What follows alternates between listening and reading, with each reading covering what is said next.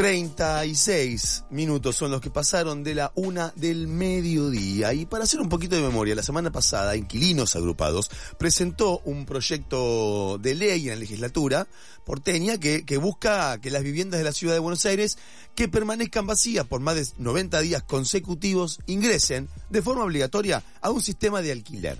¿Cuál es el objetivo de esto? Dar una solución al déficit habitacional en la ciudad de Buenos Aires. Para conversar sobre esto y aquello también, estamos en comunicación con Gervasio Muñoz, que es presidente de la Federación de Inquilinos e integrante de Inquilinos Agrupados. Hola Gervasio, te saluda Emiliano, ¿cómo estás? ¿Qué tal Emiliano? ¿Cómo andas? Muy bien, por suerte, gracias por tu tiempo. No, ustedes, ¿me podrán subir un poquitito el volumen? Por supuesto, estamos acá. Cocho se está encargando de eh, hacerlo en este momento. ¿Va mejor ahí? Gracias. ¿Un poquito mejor? Sí. Bien. Che, y eh, contanos un poquito de qué se trata este proyecto de ley que se presentó en la legislatura, como para eh, entrar en tema. Mira, eh, tiene tres partes a grandes rasgos, ¿no? Pero la primera es que toda vivienda vacía por más de 90 días tenga que ingresar al mercado de forma obligatoria. Un sistema de alquiler protegido, este sería el segundo punto, que es la creación del sistema de alquiler protegido, que es un sistema de alquiler administrado por el Estado de la ciudad, en donde tiene como valor de alquiler el 1% del valor fiscal de la vivienda, es un precio muy bajo, teniendo en cuenta que aquellos que pueden tener viviendas vacías no necesitan eh, claro. en alquiler, por lo tanto podrían cobrarlo bajo. Y con eso también competir en el mercado, con eso garantizar que se pueda pagar y que accedan familias que el mercado expulsa, etcétera. Y el tercer punto es que en la ciudad de Buenos Aires eh, hay muchísimas viviendas eh, que quedan en herencia vacante, esto es sin eh, dueños ni herederos. ¿sí? O sea, viviendas que automáticamente pasan a estar en manos del Estado. el gobierno de la ciudad está lleno, la, vemos, por todos lados, o sea, está lleno todo el tiempo, ves que están hay casas que están como, eh, como se llama cuando, cuando le ponen eh, pared en las ventanas. sí, pero, sí, pero una cosa es cuando tapían eh, las casas, que es para que eh, eh, esta, este miedo que tienen de que las ocupen, etcétera, entonces las dejan en venta para construir edificios, ¿no? Ahora, lo que, el otro fenómeno que sucede sin que se sepa mucho es este que te digo en donde se eh, quedan viviendas sin ningún tipo de dueño, o sea, ni siquiera se pueden vender porque no hay nadie que las pueda vender, claro, claro. porque no tienen dueño. Esas viviendas lo que hace, lo que hace automáticamente es pasar a manos del Estado.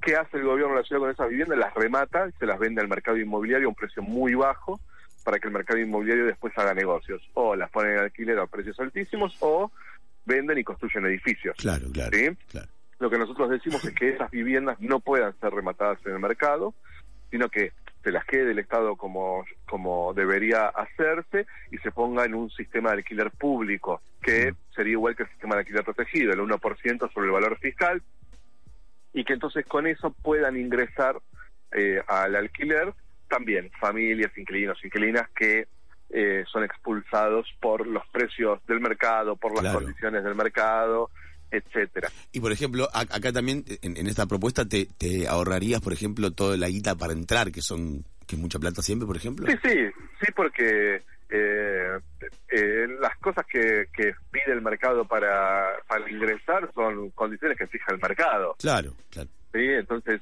por supuesto que, que no, no sucedería nada de todo eso, ni tendrías que demostrar eh, tener eh, un trabajo formal o eh, no te podrían excluir por tener hijos, etcétera, etcétera, ¿no? O mascotas, claro, lo que sea. Lo que sea, sí. ¿Y, cómo, se detectan las, estas viviendas vacías?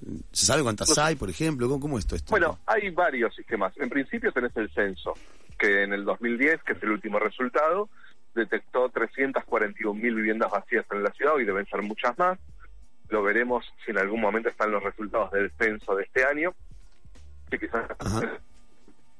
Ahí se cortó. Hola, hola. Eh, espera, espera, ¿cómo, es? Perdón, Gervasio, porque justo se cortó. Eh, no, no, digo que vamos a tener el, el número actualizado eh, con el último censo de este año, ¿no? Pero pero el, dato que tenemos ahora es el censo 2010. ¿Bien?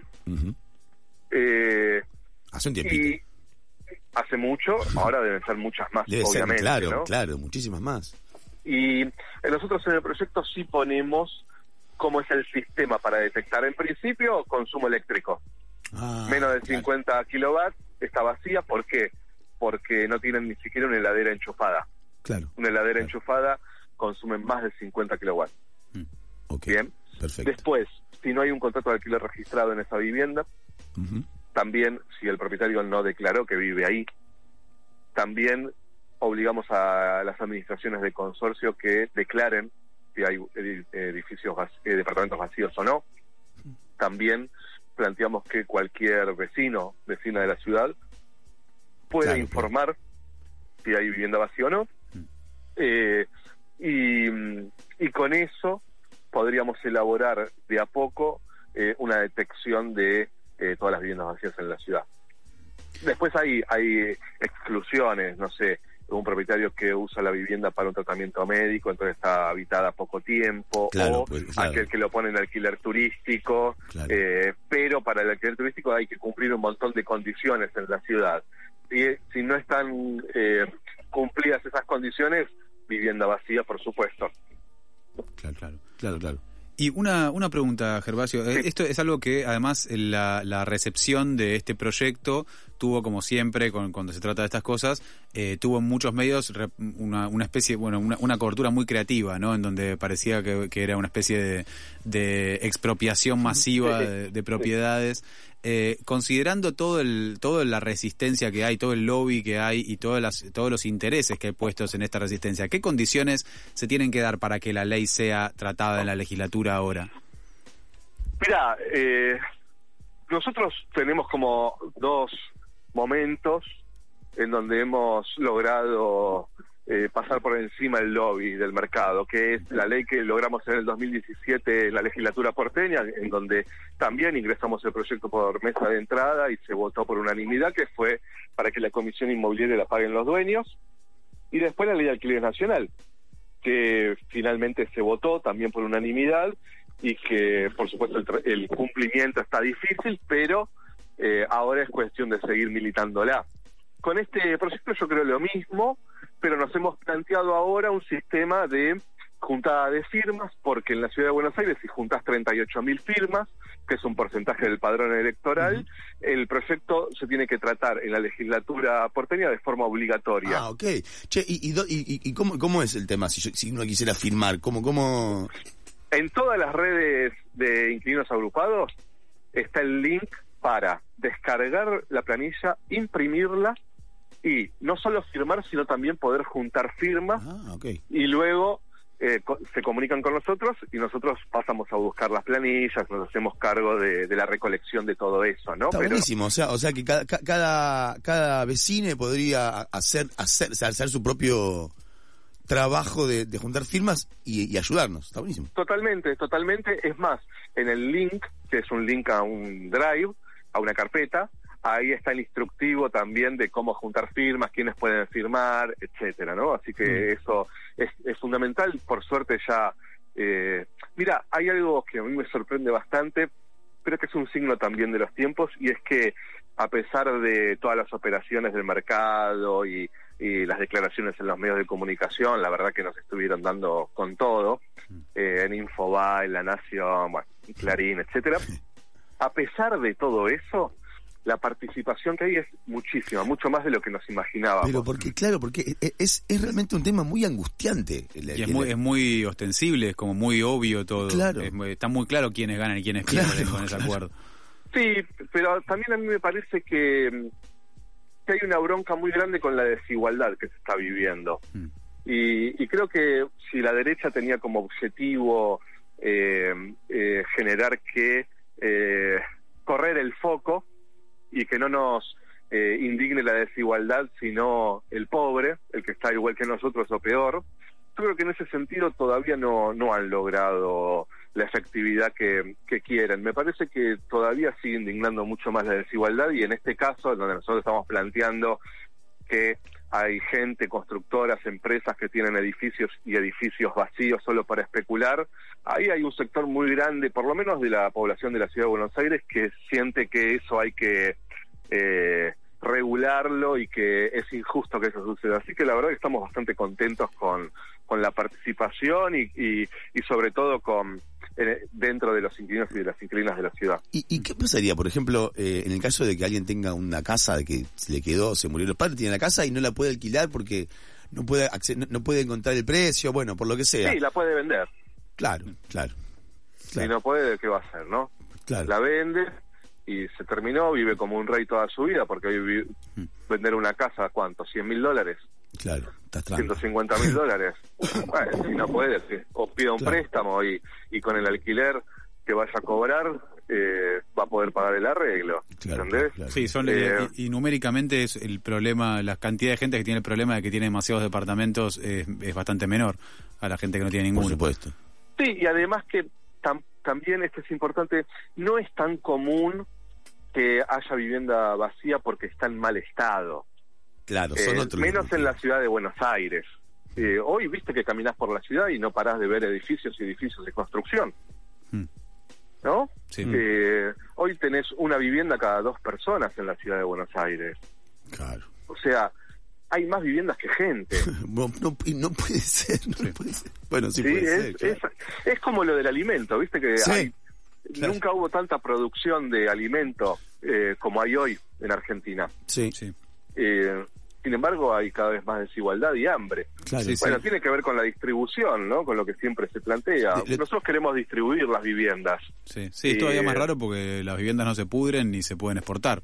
Sí, tal cual, tal cual. Pero sí empieza a suceder que tienen una lógica financiera, ¿no? ¿no? No te digo commodity, pero sí una lógica financiera, en donde sectores, que también son el sector del agro, los grandes dueños de las viviendas eh, en, Rosario y en la ciudad de Buenos Aires, eh, que construyen para dolarizar eh, su excedente en pesos y para y para mm, revalorizar su excedente. Mm. Entonces no necesitan que haya gente adentro de esas viviendas habitándolas o pagando un alquiler.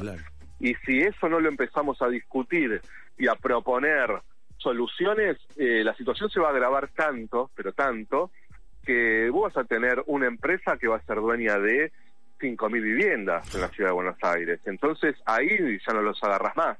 Bueno, eso es un poco la idea de nuestro proyecto, que yo tengo cierta confianza en que mm, será tratado en la legislatura. Estamos en comunicación con Gervasio Muñoz, que es presidente de la Federación Nacional de Inquilinos e integrante también de Inquilinos Agrupados. Gervasio, ¿qué, pasó con aquella cuestión con la ley, la modificación de la Ley Nacional de Alquileres? Eh, ¿Pasó algo en esas posibles modificaciones? ¿En qué quedó todo ese proceso? No, lo que pasa es que se la ganamos.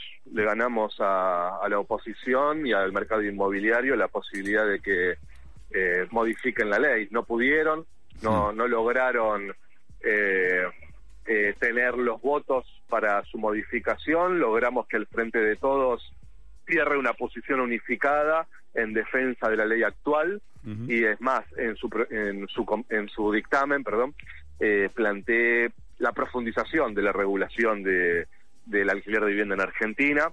Entonces, con eso logramos que eh, frenar el intento de modificación. Obviamente sabemos que en el 2023 llega a ganar la derecha... Va a pasar de vuelta, claro. Pero, pero en ese momento va a pasar con la ley de alquileres y con absolutamente todo, con la ley laboral, ¿no? con la jubilación, va a pasar con todo. Eh, Ay, ya me empezó a doler. ya me empezó a... tengo, tengo, una angustia acá en el ojo, no sé qué me pasa.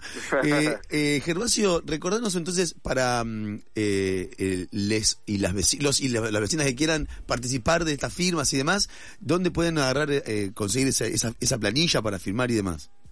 En todas las redes de Inquilinos Agrupados, Facebook, Instagram, Twitter. dentro de poco vamos a terminar hablando en inglés, ¿viste?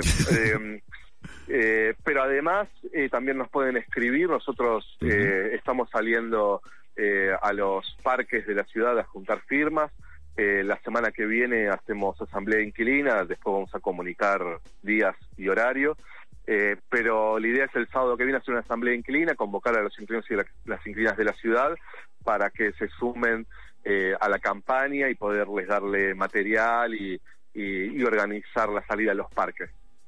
Excelente. Gervasio, gracias por tu tiempo.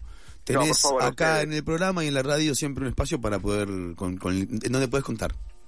Bueno, les agradezco mucho y seguramente eh, veremos ahí, hablaremos para que la tribu también pueda juntar eh, firmas. Ah, claro, totalmente. Gracias, Gervasio. Nos vemos. Abrazo para ustedes, ¿eh?